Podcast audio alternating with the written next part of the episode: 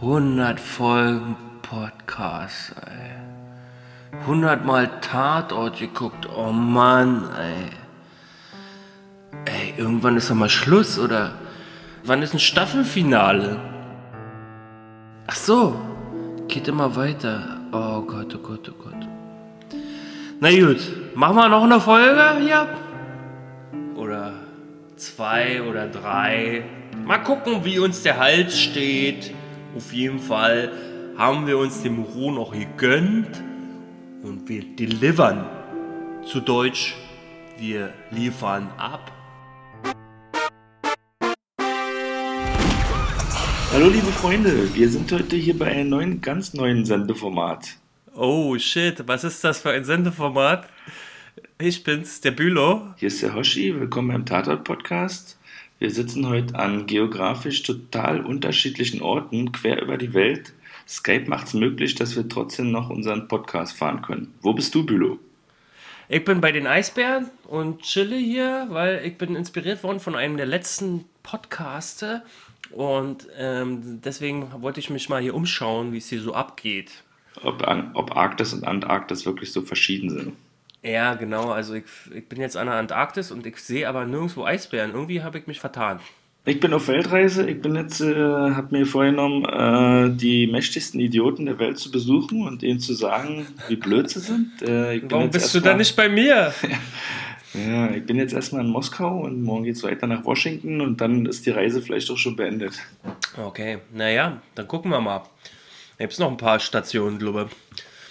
Aber der eigentliche Grund, warum wir uns hier digital zusammengefunden haben, ist ja der Tatort. Welcher? naja, der erste nach dem tausendsten. Also unsere Spezialepisode Nummer 1. Ja, geil. Und der tausendste Tatort. Tatort aus 1100 Nacht. Ja, es war sehr dunkel in diesem Tatort und nächtlich tatsächlich. Eine gute Überleitung Interessant, wo du jetzt sagst, denn jetzt kommt's. Ich habe diesen Tatort nicht gesehen, ich habe ihn gehört. Als Hörbuch, oh Als shit. Hörfassung. Ich hatte nämlich einfach keine Zeit, mir den Tatort in Ruhe anzugucken. Ja. Also habe ich mir die Hörfassung runtergeladen, als MP3 auf mein Handy gemacht und konnte so jeden Morgen und Abend beim Pendeln mir den Tatort reinziehen. Nicht schlecht. Oh, das ist ja interessant. Ähm, da hat ja auch äh, der Michi bei der mörderischen Meinung letzte Folge genau diese Empfehlung gemacht, dass man das mal machen, probieren sollte. Ja, es lohnt sich und es hat sich auch bei diesem Tatort wahrscheinlich sehr gut gelohnt, weil es einfach so eine dichte Erzählung gewesen ist und weil wir auch wieder ein Kammerspiel ähnliche Setting gehabt hatten. Und ich auch von Anfang an, muss ich sagen, über das Hören echt gefangen war. Also die Spannung war da gewesen und die Bilder haben sich in meinem Kopf erzeugt. Das hat nur einen ganz kurzen Moment gedauert, äh, bis ich mich daran gewöhnt habe, dass ich die jetzt nicht so auf der Mattscheibe sehe, sondern dass die im Kopf entstehen.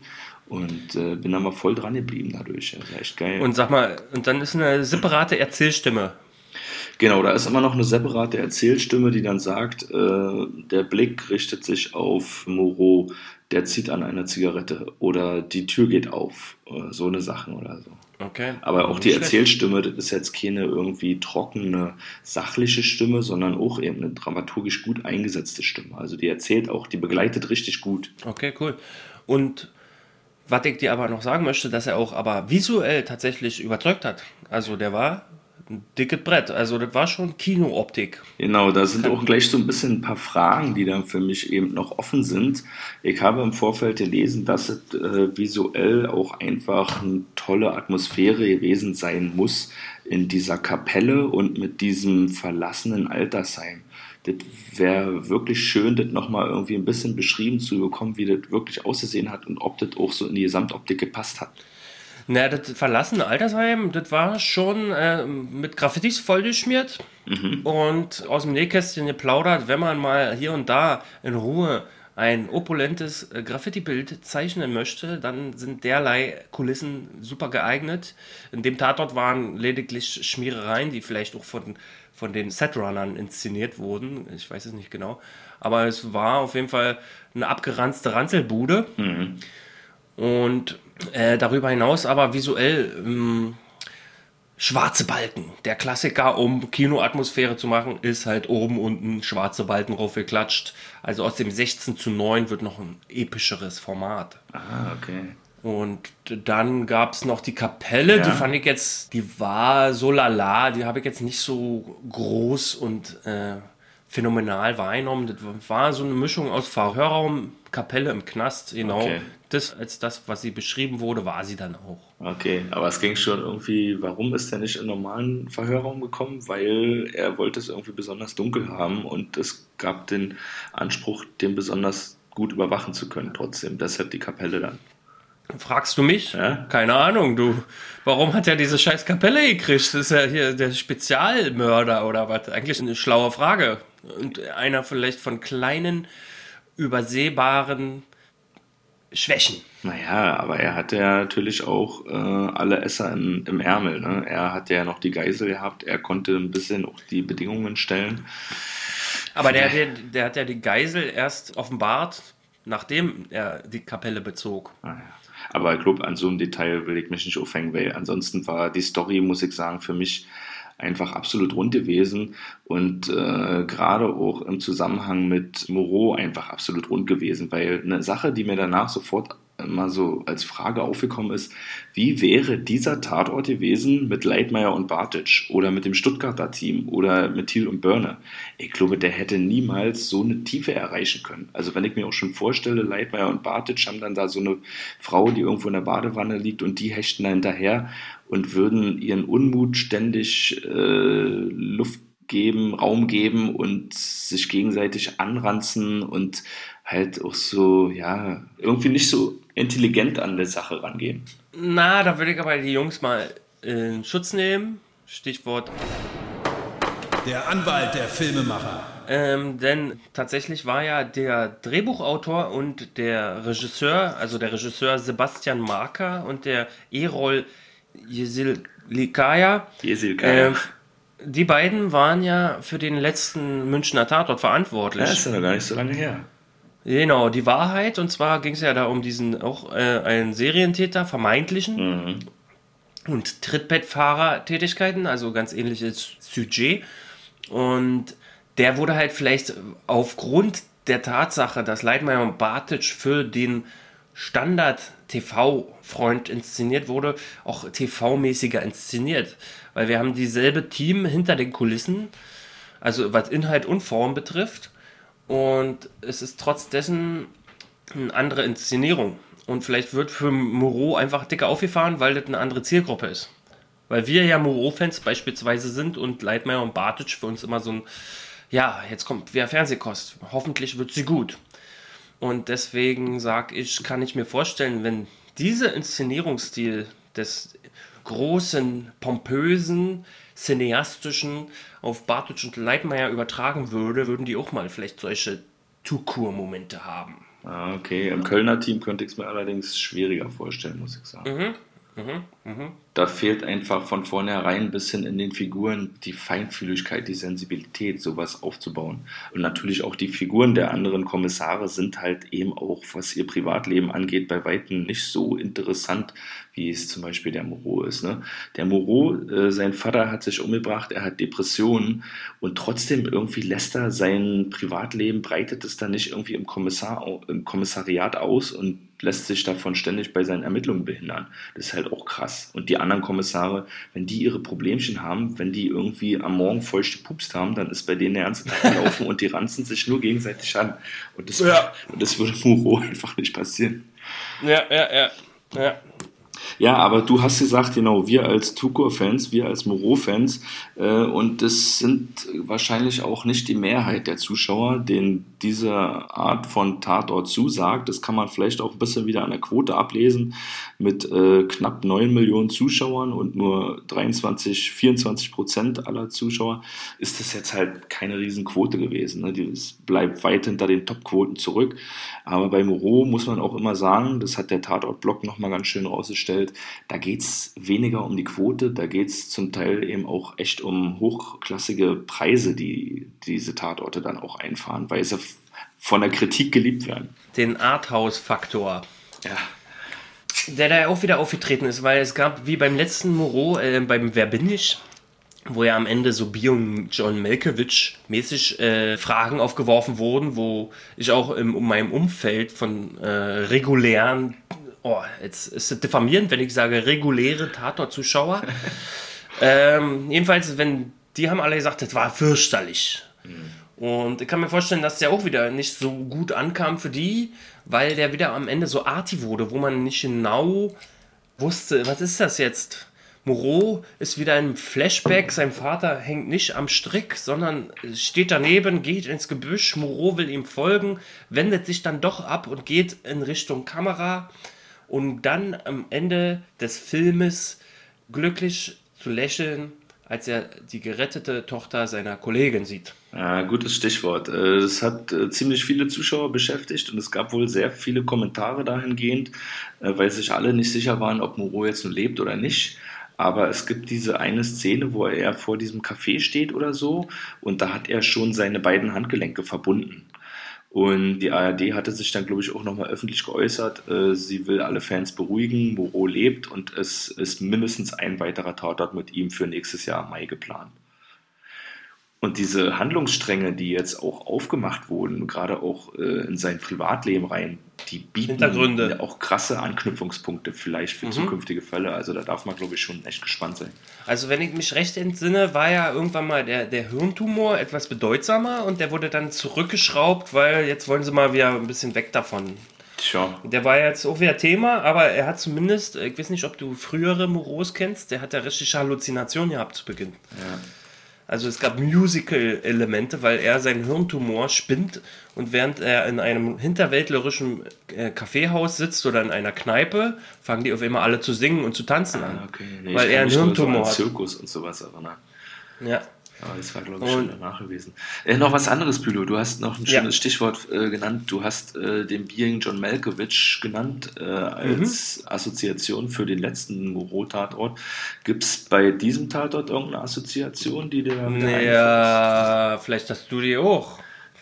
Na, ich kann ja mal sagen, was mir eingefallen ist. Mir ist, Ja. mir ist sieben eingefallen, der Film. Ja, Ja, dir auch? Ja, naja, schon allein da war so eine richtig ähm, so eine äh, Referenz an den Film ja auch zu Beginn. Ja, was? Mit der Box. Mit der Box, als der Täter ihn zu diesem äh, verlassenen Altenheim Wo geführt die hat. Fotos drin sind. Genau. Und da hat der Täter gesagt, keine Angst, so einer bin ich nicht. Weil, ja, wie, vielleicht, ich will jetzt nicht sieben spoilern, soll ich sieben spoilern? Ja, na klar. Jeder, pass, warte, jeder Hörer, der sieben noch schauen möchte, ein Serienmörderfilm von David Fincher, der solle jetzt kurz die Ohren zuhalten, denn bei sieben endet der Film ja, dass der Kopf von der Frau von Brad Pitt in solch einer Pappkiste ist. Ah, okay.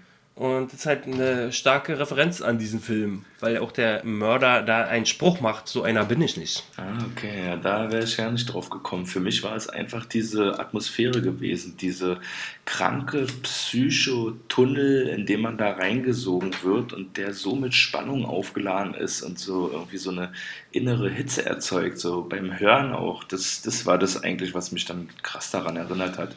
Weil man taucht ein in so ein völlig krankes Universum und man ist ja auch gespannt, Mann, was hat der jetzt noch für geile Gimmicks ja am Start gebracht, um es dem Moreau schwer zu machen.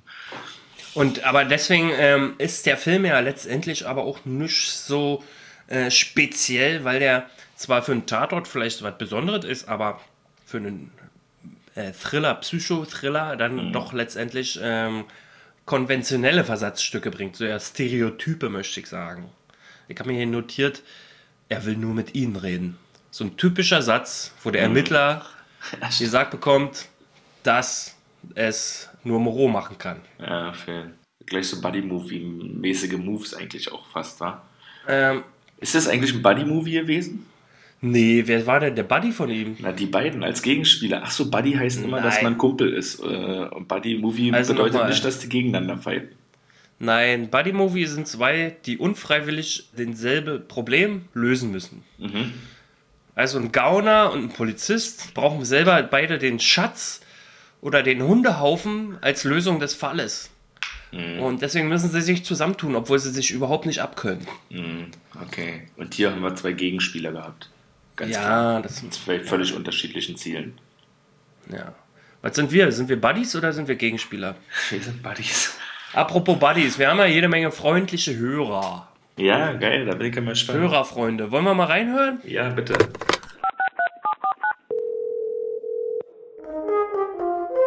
Die Crime Line. Mach deine Aussage.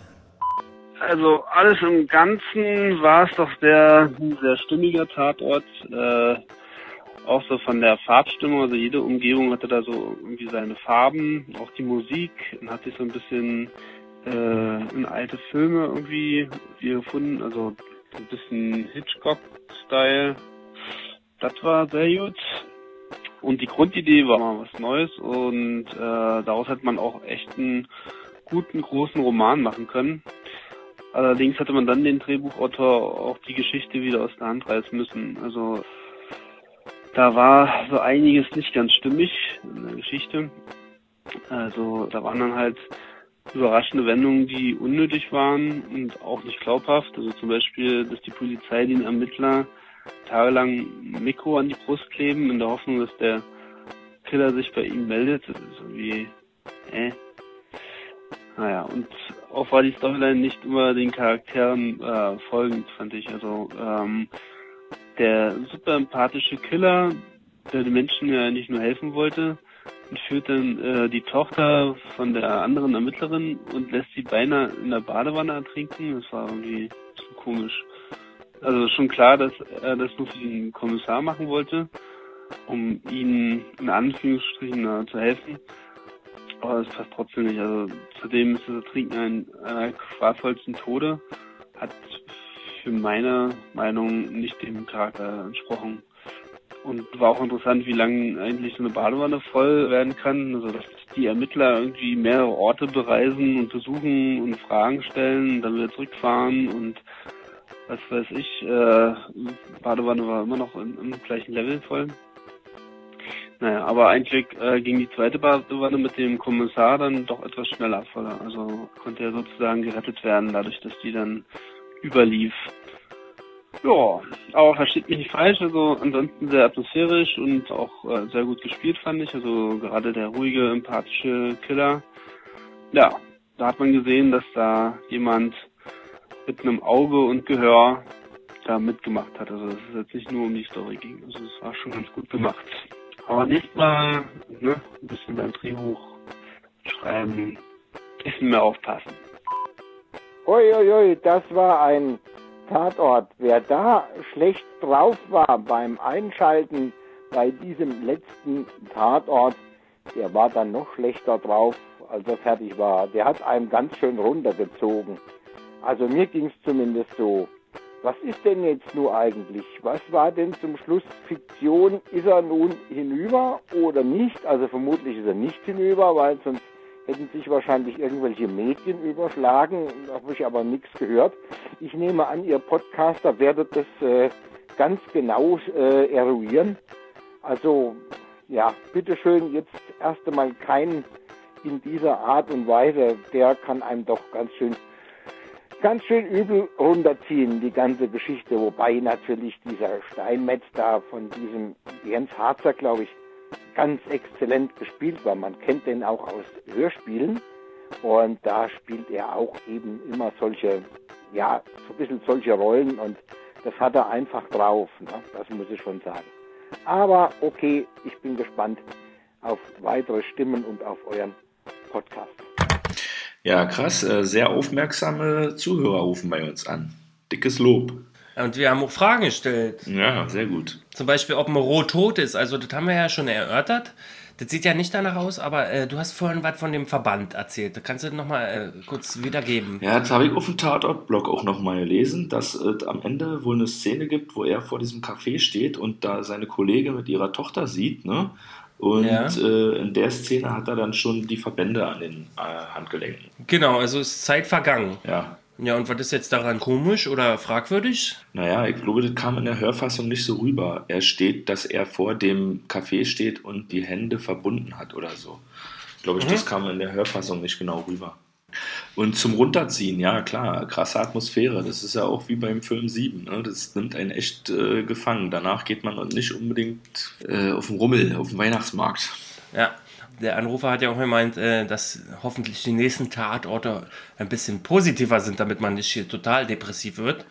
Und ich sage schon mal, nach dem Polizeiruf kommt ja Clara Blum. ja. Mit ihrer Abschlussfolge. Und die ja, werden ja, mal, ja. Stimmt, da habe ich auch schon gehört, da wird nochmal irgendwie aufs Ganze gegangen. Ja, da gibt es ein paar Darstellerinnen, die irgendwie speziell sind, die so noch nie zusammen vor der Kamera gewesen sein sollen, aber mal gucken. Genau. Und Ja. dann ging es Um äh, Jens Harzer, der den Steinmetze spielt hat, der wohl auch in vielen Hörspielen mitspielt. Ich bin hier mal auf seiner Wikipedia-Seite und da sind äh, einige Hörspiele aufgelistet. Wir werden das unter dem Beitrag nochmal verlinken für Hörer, die si- sich das nochmal angucken wollen. Aber da sind so Sachen dabei wie Reise ans Ende der Nacht oder Schwarze Vögel oder Wintersoldat. Also ja, kann man sich schon gut vorstellen. Genau, und Icke, jetzt nächste Frage.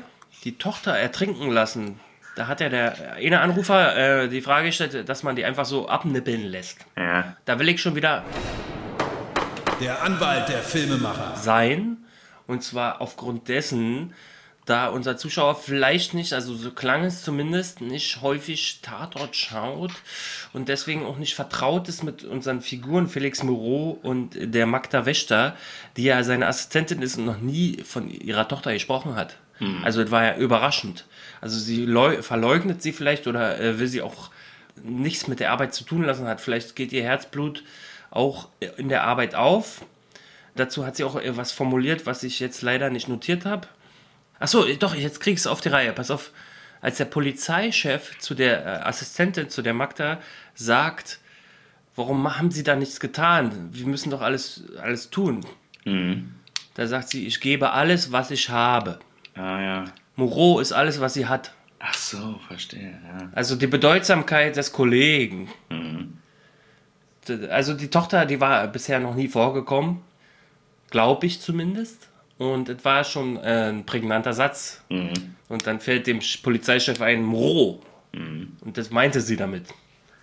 Ja, und äh, der Logikfehler mit der Badewanne, ja, okay, also da hätte ich, wäre ich jetzt nicht so drauf gekommen. Ich hätte einfach gedacht, der Steinmetz, der ist so gewieft, der weiß irgendwie, wie er das zwei Stunden lang laufen lassen kann und wie er bei Moreau das Wasser in zwei Minuten voll macht. Aber äh, gutes Auge gehabt. Aber apropos ähm, äh, Auge, ähm, was du ja vielleicht in der Hörfassung nicht mitbekommen hast, ist ja die Tatsache, dass zum Beispiel wurde bestimmt nicht von der Erzählstimme erzählt, Moreau hat keine Handschuhe an, während er den Tatort durchforstet. Also wir haben die Gummihandschuhe gefehlt. Aber der zeigt dann bei so einem cineastischen, epischen Film einfach äh, hingenommen. Jeder Klugscheißer würde sagen, ey, der hat keine Handschuhe. Warum hat der keine Handschuhe? Da, der fässt alles an. Das geht doch gar nicht. Ich meine, die haben Hausdurchsuchungsbefehl, finden hinter dem Aquarium ein Tresor, in dem Fotos sind und er fässt alles einfach dem Krapscht alles an. Ja. Ja, Nicht sehr professionell. ja, genau.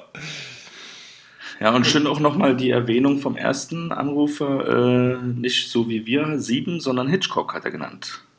Interessanter Vergleich. Bin ich nicht drauf gekommen, aber Nehmen wir an. Ja, und dann nochmal ähm, Moreau verteidigend mit dem wochenlangen Mikrotragen. Der Anrufer, der, der muss mal alle Moreaus gesehen haben. Aber vielleicht hat er sie auch gesehen. Ich will ihm jetzt nicht vor den Kopf stoßen. Aber Moreau ist halt ein harter Kerl.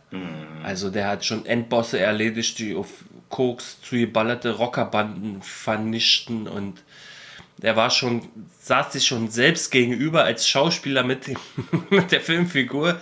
Der kann auch mal wochenlang ein Mikrofon an der Brust tragen, oder? Ja, eigentlich sehr geiler Move auch so. In dem Moment, als das äh, aufgedeckt wurde, habe ich ja auch erst gedacht, okay, sind wir jetzt hier wieder bei Being John Malkovich Flavor? Ist das wieder ein, ein Film im Film? Aber nee, das war einfach mal eine richtig geile Finte gewesen, um den Typen zu überführen. Ja, Finte, geile Finte. Jetzt habe ich Und- vergessen, was ich noch. Ach so, ja, wir waren äh, noch bei Atmos zur Atmosphäre. Äh, wir haben uns ja mal die Musikstücke vorher nochmal angehört und du hast auch noch mal geguckt, die Person, die für die Musik äh, im Cast gezeichnet ist, Thomas Mehlhorn, ist auch ein Bekannter von bereits von uns. Ja, genau. Und zwar, ähm, der hat zusätzlich zum Drehbuchautor und zum Regisseur vom Tatort Die Wahrheit mit, dem, mit der Suche nach dem Serienmörder, wo sie die DNA-Abgleiche machen mussten, hat Thomas Mehlhorn auch dort die Musik gemacht, wie bei diesem jetzt äh, Muro-Tatort. Haben wir übrigens schon mal den Titel genannt von dem Tatort. Es lebe der Tod. Möchte ich nur mal gesagt haben. Und der hat ja da bei Die Wahrheit auch den Soundtrack gemacht und dann fand ich den ja auch schon positiv erwähnenswert, als die da gestresst waren und dazu äh, elektronische Musik kam, die ja auch Stress erzeugen kann, meines Erachtens. Und war halt auch sehr stimmig. Ja, man muss sowieso sagen, diese Kombination von Leuten, die da verantwortlich waren für Drehbuch, Regie, Musi- Musik, das scheint einfach ein richtig geiles Team auch zu sein.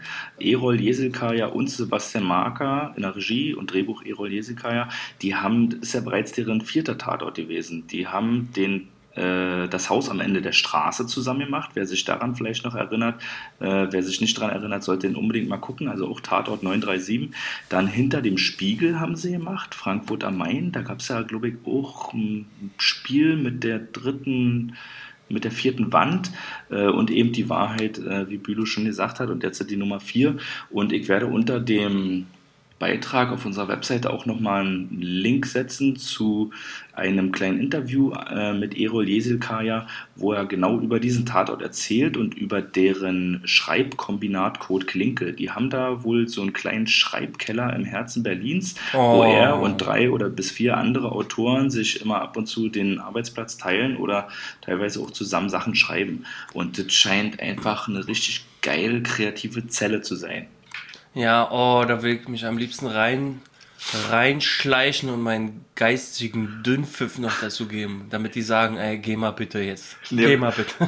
In der Hoffnung, dass daraus der nächste Tatort gemacht wird. ja, nee, äh, nix da. Äh, aber ich find's super. Ja. Und vielleicht haben sie jetzt auch einen Thomas Meerhorn mit im, im Keller eingesperrt. Und äh, als die Musikstücke, die jetzt auch, die man auch auf Tatort-Fans direkt unter dem Cast äh, nochmal lesen kann, auf dem Beitrag zu diesem Tatort auf tatortfans.de, da kann man, hat man immer eine schnelle Übersicht über die Besetzung und den Stab und da stehen auch die beiden Musiktitel, die in diesem Tatort vorgekommen sind. Äh, Nina Simone, Don't Explain, äh, hast du dir angehört, Bülow, und ich habe mir angehört, äh, Sufjan Stevens, 4th of July. Ja. Diese Force of July Lied ist diese Streicher- und Klaviermelodie, die auch von Anfang an immer dabei ist. Und ich fand die auch schon, ohne dass ich das jetzt überhaupt kannte, so geil. Ich habe immer gedacht, Mann, Alter, das ist doch aus irgendeinem Hollywood-Film rausgenommen oder so. Das sind ja teilweise so richtig geile Streicher irgendwie. Das macht richtig dick Atmosphäre, strei- unterstreicht einfach nochmal die Atmosphäre richtig gut. Und du hast dir Die nochmal. Streicher unterstreichen. Ja, genau, das ist wahrscheinlich auch deren Aufgabe. Und dann äh, hast du dir nochmal Nina Simone angehört? Was ist das? Ja, das ist Soul Queen. Also sie kam mir auch bekannt vor äh, vom Namen her. Also kann man sich geben. Es, es unterstreicht nochmal, falls man sich jetzt umbringen möchte oder so. Oder falls man mal in sich gehen möchte. Egal welche äh, Stimmungslage du hast, hör die Nina Simone an und du hast erstmal Flavor. Ja. Dein Leben gewinnt an Qualität. Eine richtig volle Soul-Voice. Ja, ist super. Kann man sich geben. Ja, auf jeden Fall.